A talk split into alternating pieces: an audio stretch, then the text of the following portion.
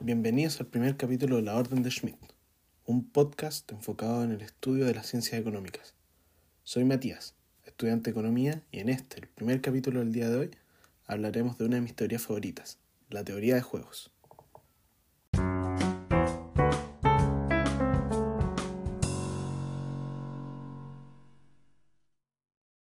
Esta teoría estudia la elección de la conducta óptima de un individuo cuando los costes y los beneficios de cada opción no están fijados de antemano, sino que dependen de las elecciones de otros individuos. Básicamente se enfoca en estrategias óptimas para los individuos en situaciones que son llamadas juegos. Pero hoy no estamos aquí para explicar la teoría de juegos, ya que quizás requeriríamos de una pizarra y varias ecuaciones por medio, sino que hoy les contaré sobre la historia de la teoría de juegos. La teoría de juegos, como la estudiamos hoy en día en las distintas facultades de economía del mundo, se puede pensar que proviene originalmente de la publicación llamada Theory of Games and Economic Behavior en 1944 por John von Neumann y Oscar Morgenstern.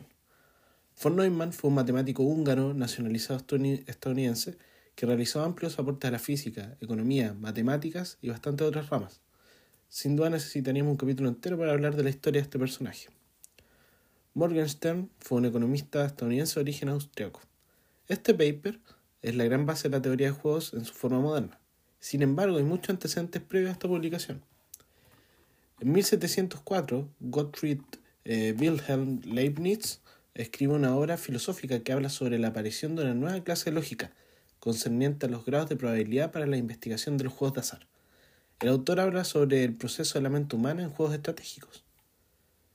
En 1713 aparecen los conceptos de estrategia mixta y regla minimax, que sentó las bases para obtener la solución minimax, en la cual se minimiza la pérdida del peor escenario del juego. ¿Cómo se llegó a esto? Es una historia bastante complicada.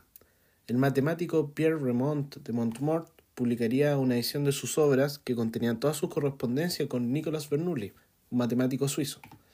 Montmort le, planteaba a Bernoulli que había un problema teórico para encontrar una solución de equilibrio basado en la regla minimax, en un juego de cartas llamado Le Hare.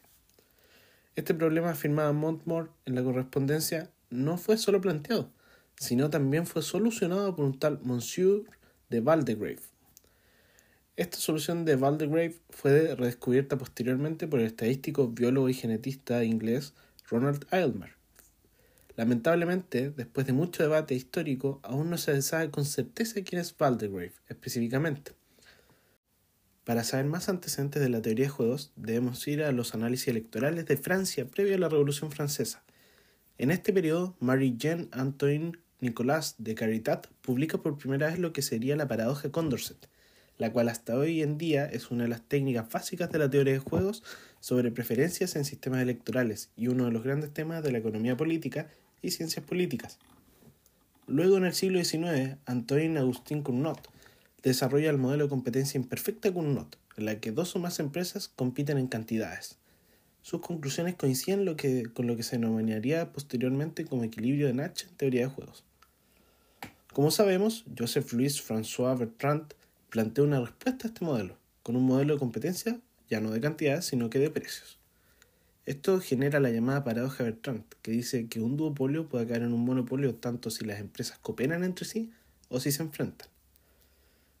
En una respuesta a esta paradoja, Francis Edgeworth introduce el modelo de Edgeworth, lo cual nos lleva a la primera aparición del concepto de núcleo de teoría de juegos, llamado en este contexto curva de contratos.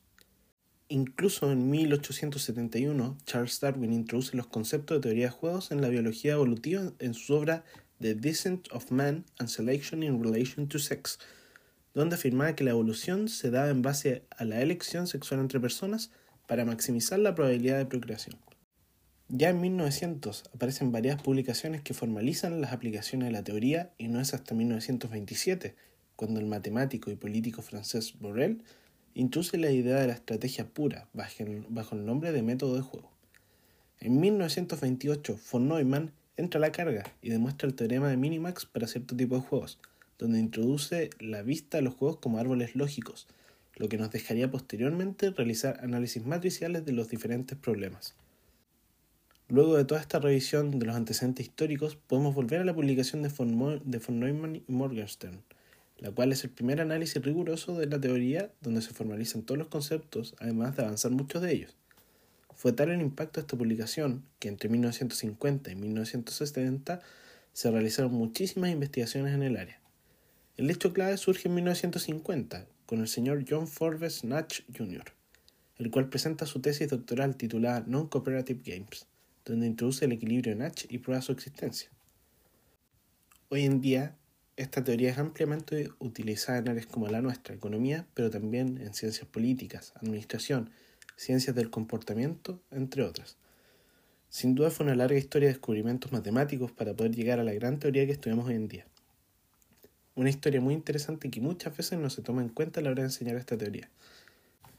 Quiero agradecer a los autores Villalón y Caraballo del Departamento de Economía de Pablo de Olavide de Sevilla, ya que este capítulo fue basado en una investigación histórica sobre la teoría de juegos llamada Un paseo por la historia de la teoría de juegos. Dejaré obviamente la cita en la descripción de este episodio. Muchas gracias por escuchar, espero que les haya interesado este primer episodio y por favor, si quieren, pueden seguir el podcast para más episodios sobre ciencias económicas. Saludos.